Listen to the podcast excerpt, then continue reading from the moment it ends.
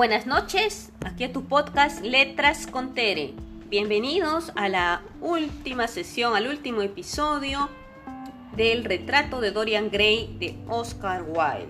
¿Qué pasará con Dorian? Entérate el día de hoy en Letras con Tere.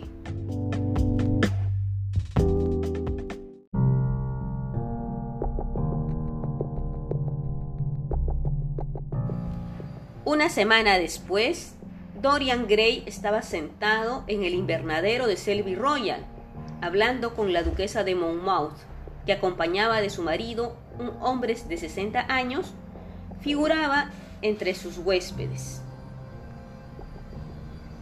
Sus blancas manos se movían delicadamente entre las tazas y sus labios carnosos y bermejos sonrían a algo que Dorian Gray le musitaba Lord Henry estaba tendido sobre un sillón de mimbre forrado de seda, contemplándoles.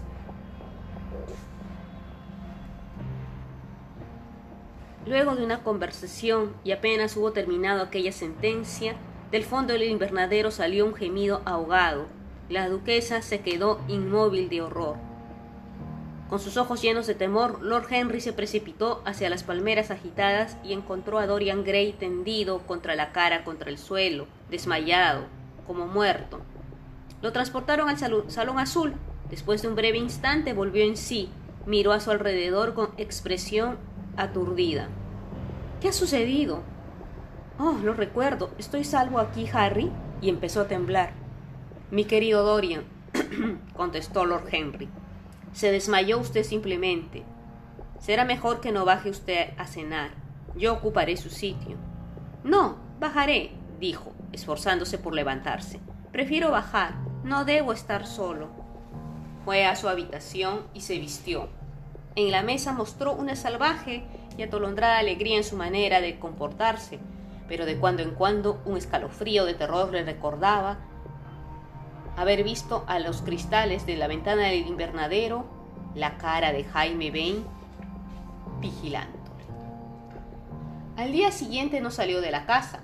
Pasó la mayor parte del tiempo en su habitación enfermo, con un fiero terror a la muerte y sin embargo indiferente a la vida. El convencimiento de ser vigilado, perseguido, acosado, empezaba a dominarle. Tal vez era una fantasía. El hermano de Sibila Bain no había vuelto para matarle, había partido en su barco. Él por lo menos estaba a salvo. Aquel hombre no sabía, no podía saber quién era él. La máscara de la juventud le había salvado. Y sin embargo, si era simplemente una ilusión, qué terrible era pensar que la conciencia podía suscitar tales fantasmas espantosos, ¿Qué clase de vida sería la suya si día y noche las sombras de su crimen iban a espiarle desde los rincones silenciosos? ¡Ay, en qué salvaje hora de locura había matado a su amigo! Qué horrible el simple recuerdo de aquella escena. La veía enteramente de nuevo. Cada espantoso detalle reaparecía en en él acrecentado en horror. Cuando Lord Henry llegó a las seis, le encontró sollozando como si su corazón fuera a estallar. Hasta el tercer día no se atrevió a salir. Había algo en el aire claro y aromado por los pinos de aquella mañana de invierno que parecía devolverle su alegría.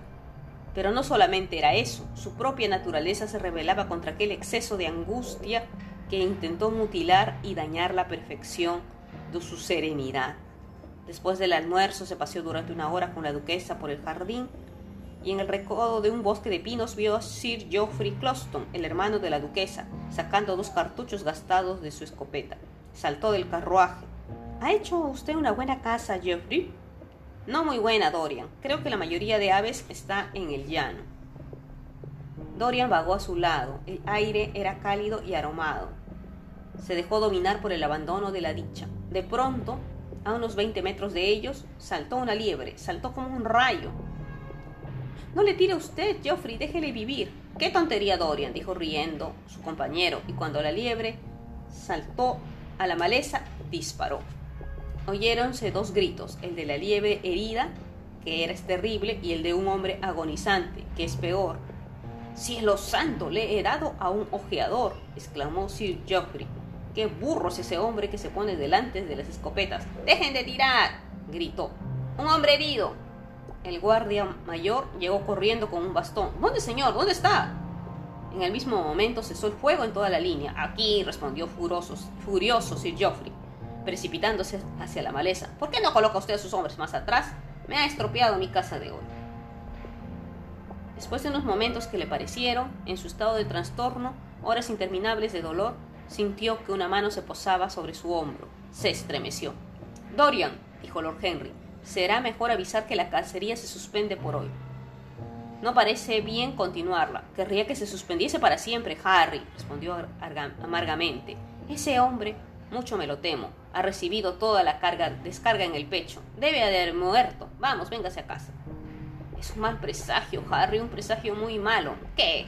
Oh, supongo que este accidente, mi querido amigo, no pudo evitarse. Ha sido culpa exclusiva de ese hombre. ¿Por qué se puso delante de las escopetas? Además, esto no nos concierne. Es más bien más engorroso para Jeffrey, naturalmente. No debe acribillarse a los ojeadores. Eso hace creer a la gente que uno es un tirador alocado. Y Jeffrey tira muy bien. No hay que hablar más del asunto. Es un mal presagio, Harry. Siento como si algo horrible fuera a sucederle a alguno de nosotros. A mí quizás. Su compañero se echó a reír. Ay, lo único horrible que hay en el mundo es el aburrimiento, Dorian. Es el único pecado para el que no existe perdón. Bueno, ya. Es demasiado. Además, ¿qué le iba a pasar a usted, Dorian? ¿Tiene usted cuánto puede ser un hombre en el mundo? No hay nadie que no quisiera cambiar encantado su puesto. No hay nadie con quien no quisiera yo cambiarlo, Harry. No se ría usted. Le digo la verdad. El campesino que acaba de morir estaba en mejores circunstancias que yo. No tengo miedo a la muerte. Es la llegada de la muerte lo que me aterra. Ok. Si quiere preguntar a usted qué flores desea tener en la mesa esta noche, ay, qué absurdo. La duquesa le ama a usted muchísimo, pero le estima menos, y forman ustedes una excelente pareja. Quisiera amar, exclamó Dorian Gray, pero me parece que he perdido la pasión, que he olvidado el deseo. Estoy demasiado concentrado en mí mismo. Mi propia personalidad se me ha vuelto una carga. Necesito escapar, marcharme, olvidar. Ha sido una tontería en mí el haber venido aquí.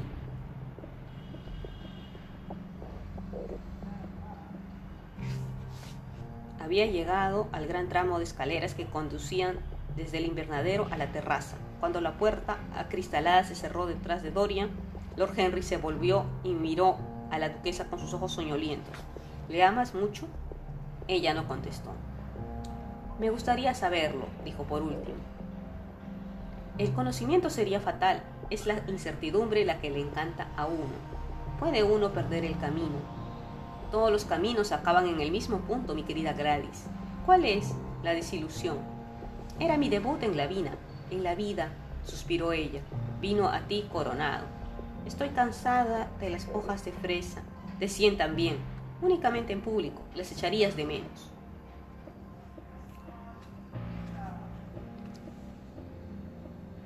Dorian Gray, en su habitación, estaba tendido sobre un sofá, con el terror hincado en cada fibra. La muerte se paseaba allí a la luz del sol. El césped del bosque se había manchado de sangre. Escribió unas líneas a Lord Henry diciéndole que se iba a la ciudad a consultar con su médico. Cuando estaba metiéndolas en el sobre, llamaron en la puerta, y su criado le informó que el guardia mayor deseaba verle. Frunció las cejas y se mordió el labio. ¡Que pase! Una vez que entró el hombre, Dorian sacó su talonario y cheques de un cajón y lo abrió delante de él. Supongo que usted vendrá por el infortunado accidente de esta mañana, Thornton. Sí, señor, respondió el guardabosques. ¿Estaba casado el pobre muchacho? ¿Tenía alguna familia? No sabemos quién es, por eso me he tomado la libertad de venir a decírselo. ¿No saben quién es? dijo Dorian con indiferencia. ¿Qué quiere usted decir? ¿No era uno de sus hombres? No, señor. No lo había visto nunca antes. Parece un marinero. La pluma se cayó de la mano de Dorian y sintió como si su corazón cesara repentinamente de latir. ¿Un marinero? ¿Ha dicho usted un marinero? Sí, señor. Tiene el aspecto de ser un marinero, tatuado en ambos brazos como esa clase de gente. ¿Se le ha encontrado algo encima? ¿Algo que permita conocer su nombre? Algún dinero no mucho, un revólver de seis tiros. No hemos encontrado nombre ni nada parecido. El aspecto es decente, pero ordinario. Dorian se levantó de un salto. Una terrible esperanza le conmovió. ¿Dónde está el cadáver? Pronto, quiero verlo. Está en una cuadra vacía. A la gente no le gusta tener esa clase de cosas en su casa. Dicen que un cadáver trae mala suerte, allí en la casa de la granja. Vaya enseguida y espérame. No, no haga nada, yo mismo iré a las cuadras. Antes de un cuarto de hora, Dorian Gray bajaba galopando la larga avenida. Los árboles parecían cruzar ante él, en una procesión espectral. De pronto la yegua se desvió. Él le azotó el cuello con su fusta. Por fin llegó a la casa de la granja. Dos hombres vagaban por el corral. Algo pareció decirle que la cuadra más alejada estaba. Se detuvo un momento. Sobre un montón de sacos en un rincón del fondo yacía el cadáver de un hombre vestido con una camisa basta y unos pantalones azules. Un pañuelo manchado estaba puesto sobre la cara. Una vela común metida en una botella. Dorian Gray se estremeció. Sintió que no podía quitar por sí mismo el pañuelo. Quite usted eso de la cara. Quiero verla, dijo, agarrándose al marco de la puerta. Cuando el mozo obedeció, él se adelantó. Un grito de alegría brotó de sus labios. El hombre que habían matado en la maleza era Jaime Bain. Permaneció allí algunos minutos mirando el cadáver. Cuando volvió cabalgando hacia la casa, sus ojos se llenaron de lágrimas. Sabía que su vida estaba en seguridad.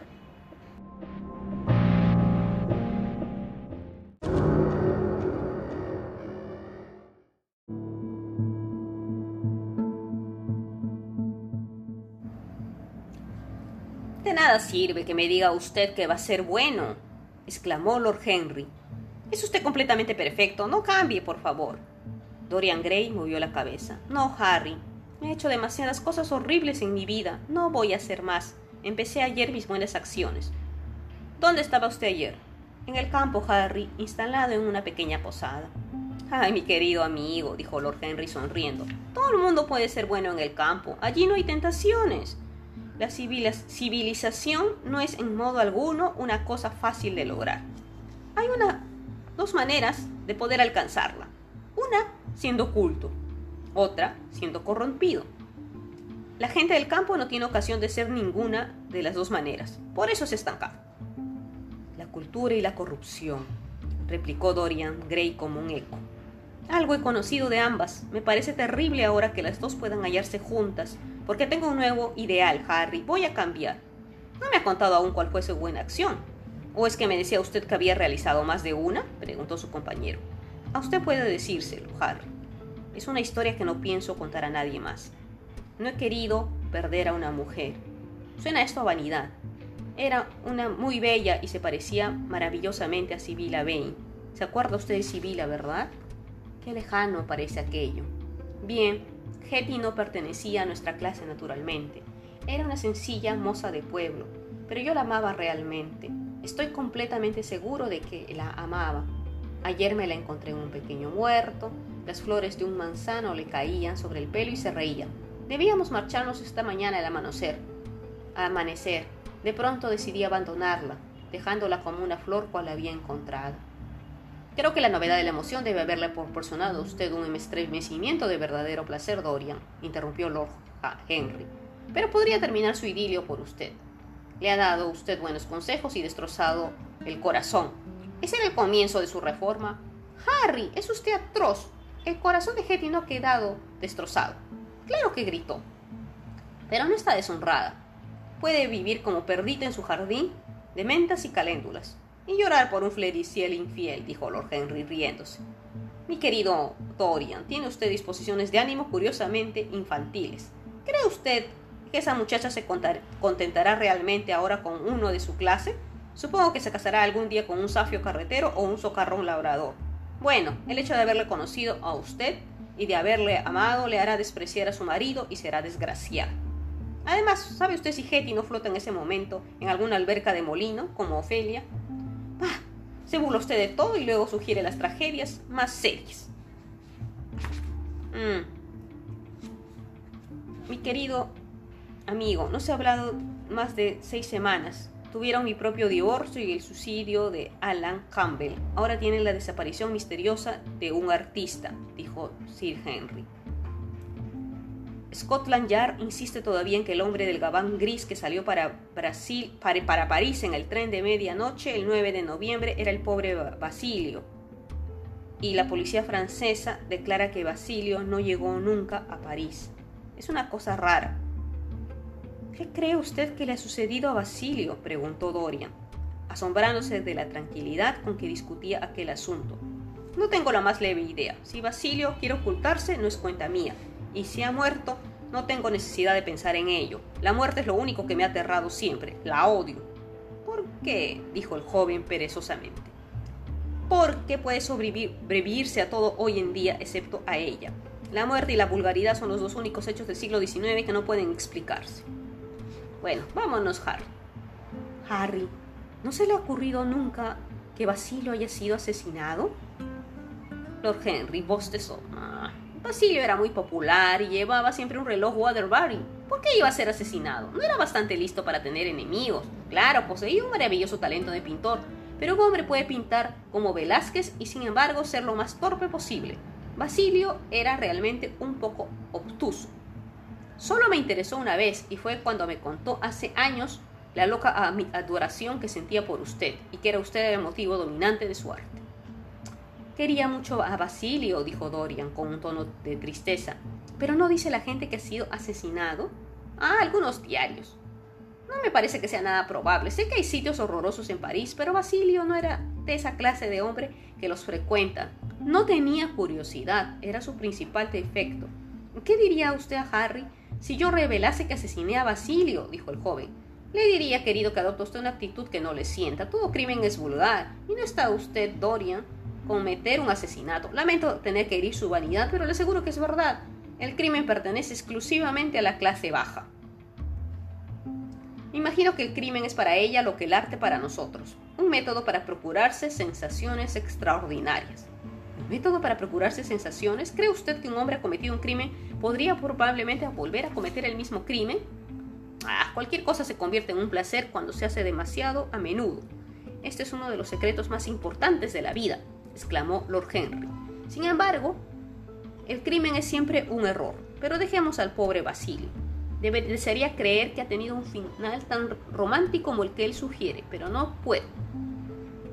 Me atrevo a decir que se ha caído desde un ómnibus al Sena y que el conductor ha ocultado el escándalo. Sí, me figuro que ese fue su fin. Dorian lanzó un suspiro y Lord Henry, cruzando la habitación, empezó a cosquillar la cabeza de un curioso logro dejado.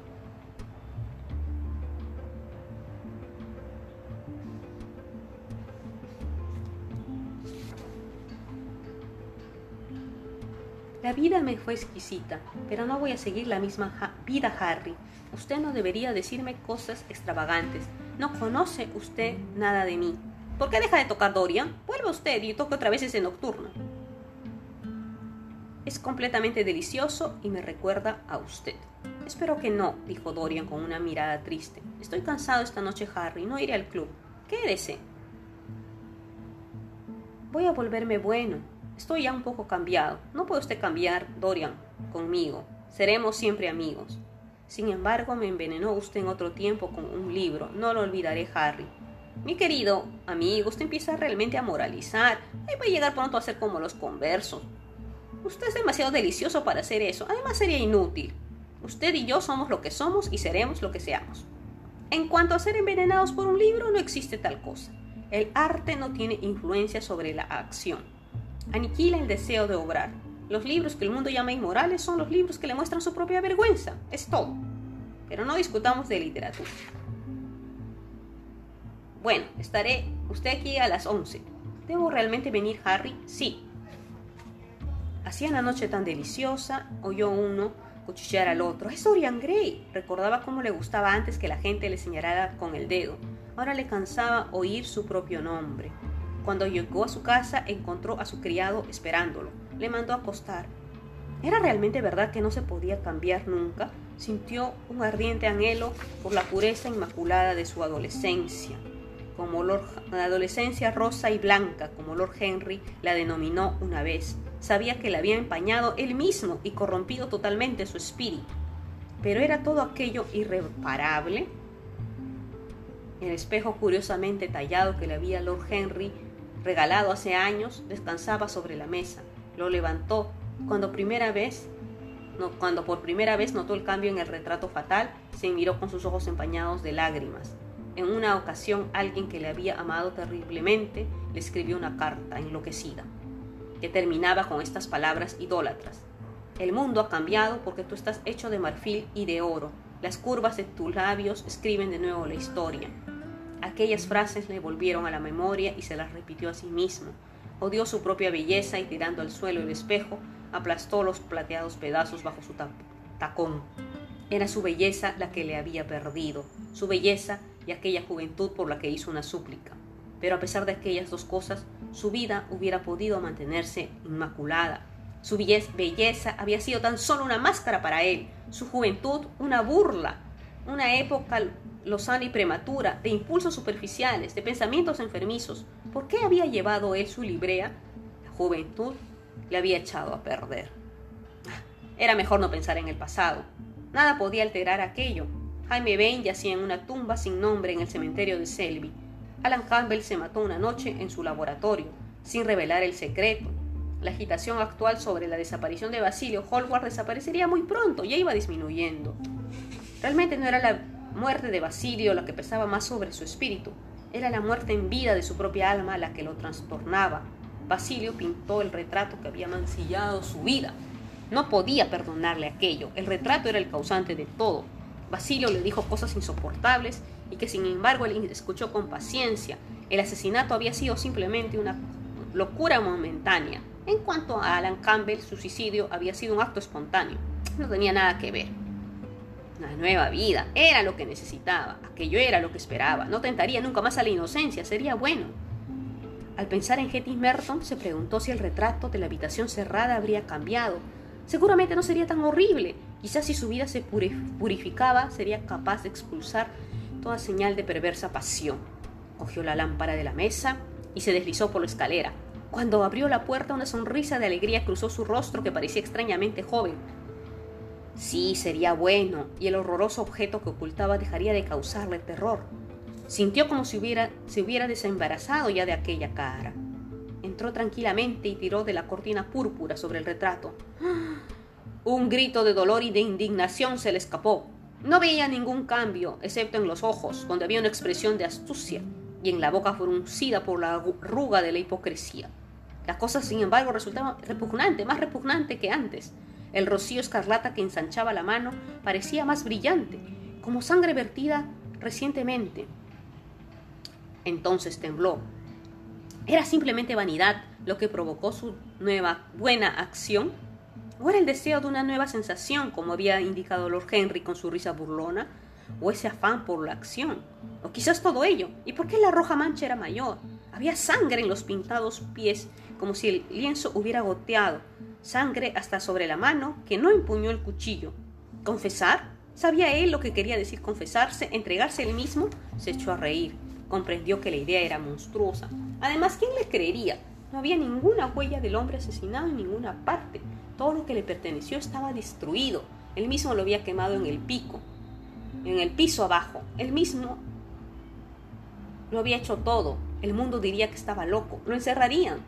Sin embargo, su deber era confesarse, sufrir la vergüenza pública, hacer una expiación. Existía un Dios que exhortaba a los hombres a decir sus pecados en la tierra. Su pecado, la muerte de Basilio Hallward, parecíale una cosa insignificante.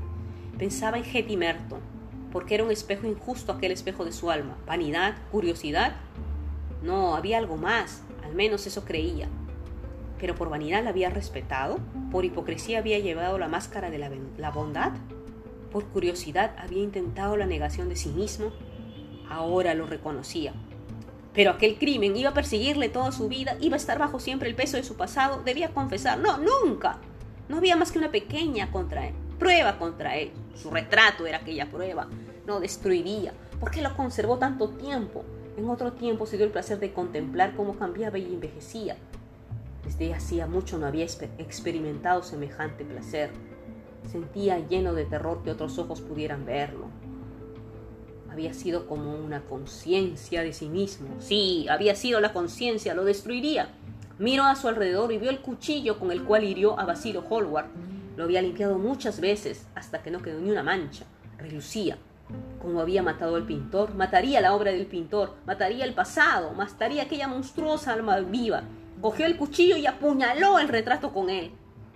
Se oyó un grito y una caída ruidosa. El grito fue tan horrible en su agonía que los criados despavoridos se despertaron y salieron de sus cuartos. Dos señores que pasaban por la plaza se detuvieron y miraron hacia la gran casa. Siguieron andando hasta encontrar un guardia y lo trajeron con ellos. El hombre llamó varias veces, pero no contestaron. Al cabo de un rato el policía se marchó. ¿De quién es esta casa guardia? preguntó el más viejo. De Mr. Dorian Gray, señor, respondió. Uno de ellos era el tío de Sir Enrique Ashton. En las dependencias de la servidumbre, los criados a medio vestir hablaban entre ellos. Francisco estaba pálido como muerto. Al cabo de un cuarto de hora subieron al piso de arriba, golpearon en la puerta, nadie contestó, llamaron desde fuera, todo estaba tranquilo. Finalmente, después de haber intentado infructuosamente forzar la puerta, subieron al tejado y se dejaron caer sobre el antepecho. Al entrar, encontraron colgado en la pared un espléndido retrato de su amo, tal como lo habían visto últimamente, en toda la maravilla de su exquisita juventud y de su belleza. Tendido sobre el suelo había un hombre muerto en traje de etiqueta con un cuchillo en el corazón. Estaba bajado, lleno de arrugas y su cara era repugnante. Hasta que examinaron las sortijas que llevaba, no reconocieron quién era. Retrato de Dorian Gray de Oscar Wilde.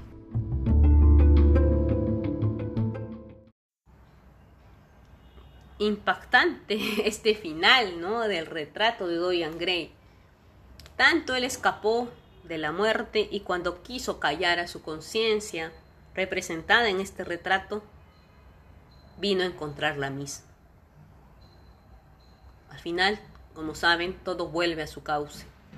Interesante obra de esta novela, ¿no? De, del genial Oscar Wilde. Espero que la hayan disfrutado tanto como yo lo hice durante estos 10 episodios.